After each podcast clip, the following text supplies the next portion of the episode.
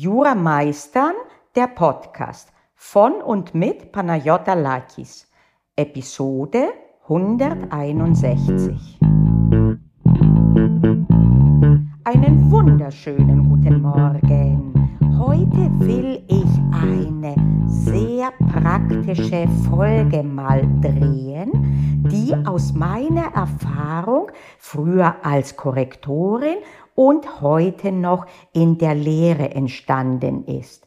Es geht um die Besonderheit und insbesondere die Wichtigkeit der sogenannten Wirknormen und der Feststellung, dass diese Wichtigkeit sehr oft von vielen Studierenden unterschätzt wird. Wirknormen sind Normen, die eine Rechtsfolge beinhalten. Normen, die eine Rechtsfolge beinhalten, kennst du selbstverständlich als Anspruchsgrundlagen oder auch als Rechtsgrundlagen. Die wirst du schon finden, wenn deine Frage im Gutachten ist, ob ein Käufer die Lieferung einer gekauften Sache verlangen kann dann wirst du schon den Paragraphen 433 Absatz 1 finden und angeben. Da sehe ich weniger die Probleme. Aber es gibt nicht nur Anspruchsgrundlagen, sondern es gibt darunter auch andere Wirknormen mit einer Rechtsfolge, die davon zu unterscheiden sind von den Anspruchsgrundlagen, dass sie nicht einen konkreten Anspruch geben oder einen, ein Rechte jeweils äh, zum Beispiel zur Kündigung geben, sondern die eine Prüfung verändern in ihrem Gang, so ähnlich wie eine Weiche auf Bahngleisen. Zum Beispiel Vorschriften, die Einreden begründen können. Insbesondere zum Beispiel nehmen wir mal eine Einrede, nehmen wir die Verjährung, die Durchsetzbarkeit. Du, du hast eine Anspruchsgrundlage gefunden, zum Beispiel bleiben wir mal bei dem Beispiel des äh, Anspruchs auf Lieferung der gekauften Sache, 433 Absatz 1. Und dann willst du irgendwann dazu kommen, dass Verjährung eingetreten sein könnte. Und jetzt brauchst du eine Überleitung. Die Überleitung ist in ihrer Funktion ähnlich der dem Obersatz. Sie ist, wenn du so willst, ein Mini-Obersatz, der innerhalb eines bereits feststehenden Zwischenergebnisses dann verändert dieses Ergebnis. Und verändern kann nur eine Rechtsfolge. Wenn du also als Zwischenergebnis hast, nachdem du geprüft hast den Abschluss des Kaufvertrages, bist du zu dem Zwischenergebnis gekommen, dass ein Anspruch nach 433 Absatz 1 besteht, willst du dieses unter Umständen verändern. Dazu brauchst du eine Überleitung einen Satz, der so aussehen könnte, jedoch könnte der Verkäufer die Lieferung verweigern, verweigern dürfen.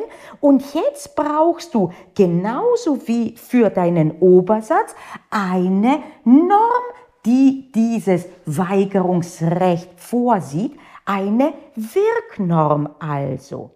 Und wenn du schon im Urin hast, dass das eine Norm aus dem Verjährungsrecht ist, dann nimmst du nicht die allererste Norm, die du findest, sondern im Verjährungsrecht findest du, na, suchst du nach der Wirknorm, nach einer Norm, die eben eine Rechtsfolge vorsieht, die relativieren könnte dieses Zwischenergebnis.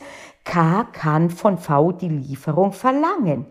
Und diese Wirknorm kann nur der Paragraph 214 sein. Diese Norm gibt ein Weigerungsrecht, ein Recht, die Leistung zu verweigern, indem man sich auf die Verjährung beruft. In den Worten des Gesetzes, nach Eintritt der Verjährung ist der Schuldner berechtigt, die Leistung zu verweigern. Von diesem Satz ist die Rechtsfolge berechtigt, die Leistung zu verweigern. Und diese gibt uns auch dann die Überleitung. Mit anderen Worten, nach der Zwischenfeststellung K kann von V Lieferung der gekauften Sache verlangen, kommt die Überleitung, die die Wirknorm enthält. V könnte jedoch die Lieferung verweigern, wenn Verjährung eingetreten ist. Und jetzt habe ich mein Prüfungsprogramm genauso wie ich es nach einer Anspruchsgrundlage habe. Was sind denn die Tatbestandsvoraussetzungen, dass Verjährung eingetreten ist? Erst jetzt kehre ich zu den Anfangsvorschriften zurück und sage, ich brauche einen Anspruch und es muss die Verjährung eingetreten worden sein.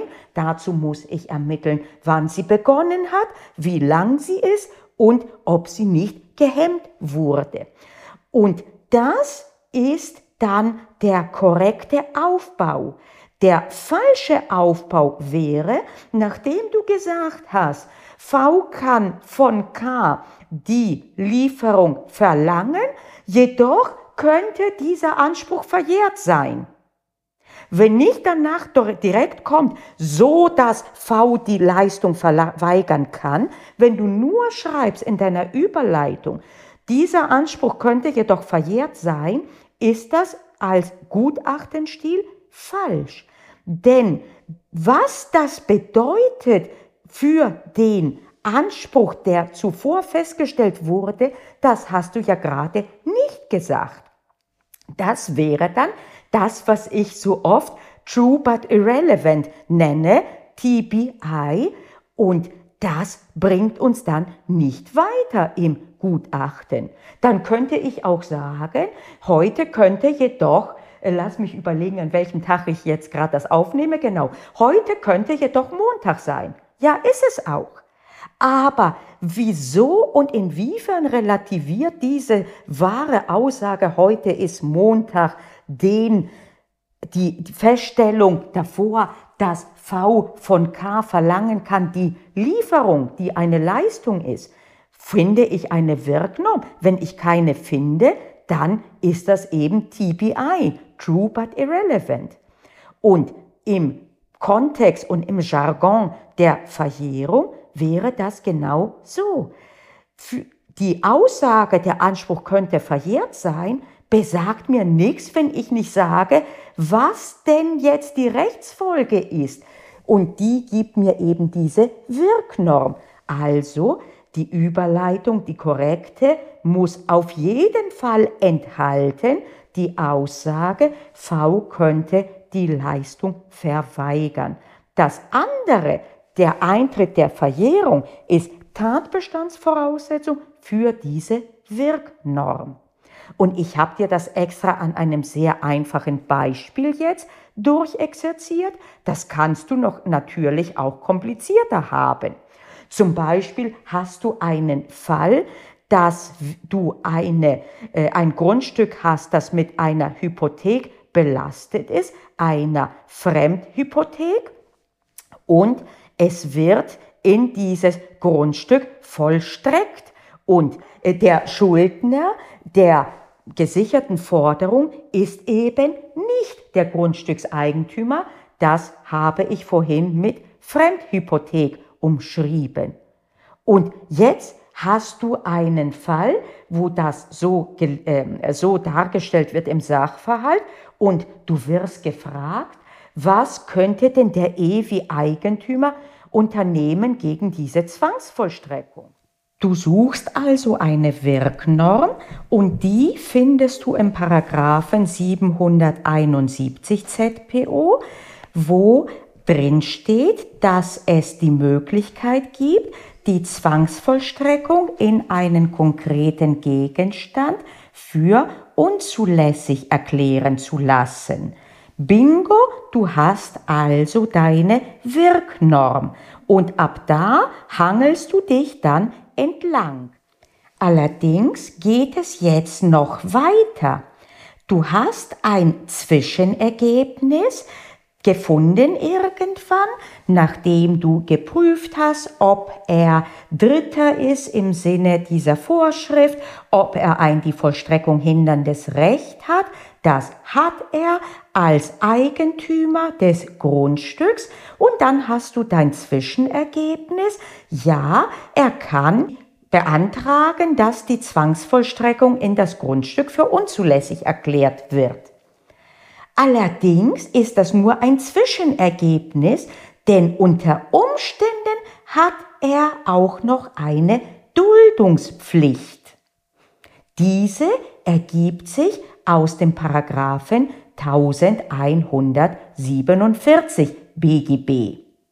Diese Duldungspflicht hat er, wenn an seinem Grundstück wirksam eine Hypothek bestellt wurde.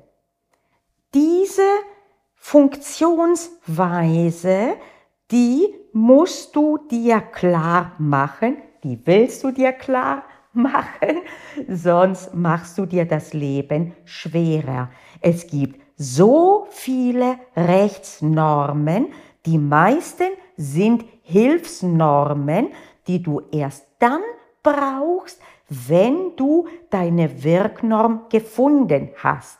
Und deswegen tust du sehr gut daran, als allererstes immer die Wirknorm zu finden und das ist selbstverständlich und das wirst du auch immer so tun, wenn du als spezifische Wirknorm eine Anspruchsgrundlage hast.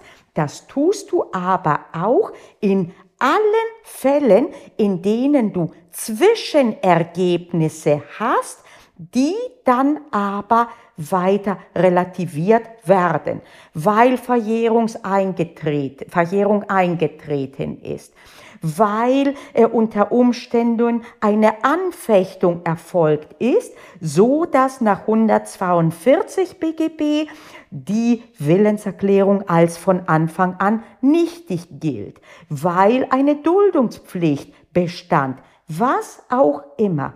Immer dann also, wenn du ein Zwischenergebnis hast und weiter prüfen möchtest, tust du das, indem du eine saubere Überleitung äh, bildest und die muss enthalten die passende Wirknorm. Und ab da gehst du dann vor wie mit deinen Anspruchsgrundlagen, dass du dir anschaust, was sind denn jetzt die Tatbestandsvoraussetzungen. Und das ist etwas, was erklärt, ziemlich profan vermutlich und eventuell klingt, was aber sehr, sehr, sehr oft falsch gemacht wird. Und das kostet nicht nur Punkte, indem du zeigst, dass du den Gutachtenstil nicht beherrschst.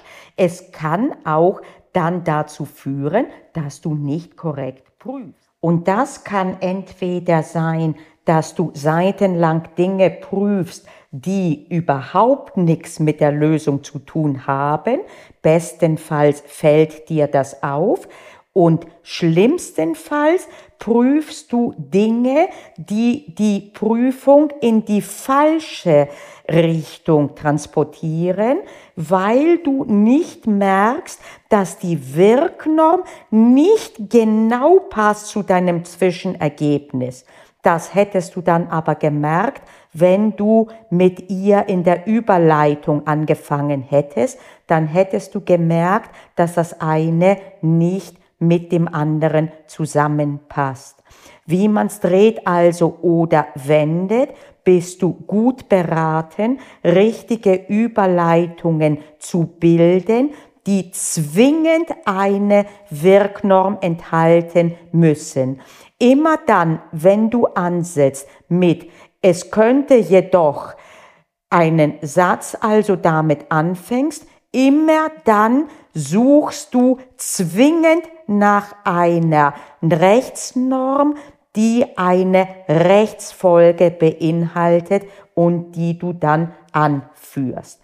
Also Merksatz, sobald du anfängst mit es könnte jedoch, meinetwegen auch ohne das jedoch, meistens hat man das jedoch drin, immer dann brauchst du die Angabe einer Rechtsnorm, die eine Rechtsfolge enthält, mit anderen Worten die Angabe einer Wirknorm. Wenn du das mitnimmst, dann hast du ganz schön viel mitgenommen von dieser Folge und das wünsche ich dir, denn es gibt genügend Fehler, die du auch sonst machen kannst, aber vermeide die vermeidbaren, dann hast du Puffer für andere. In diesem Sinne, danke fürs Zuhören und bis nächste Woche. Ciao, ciao.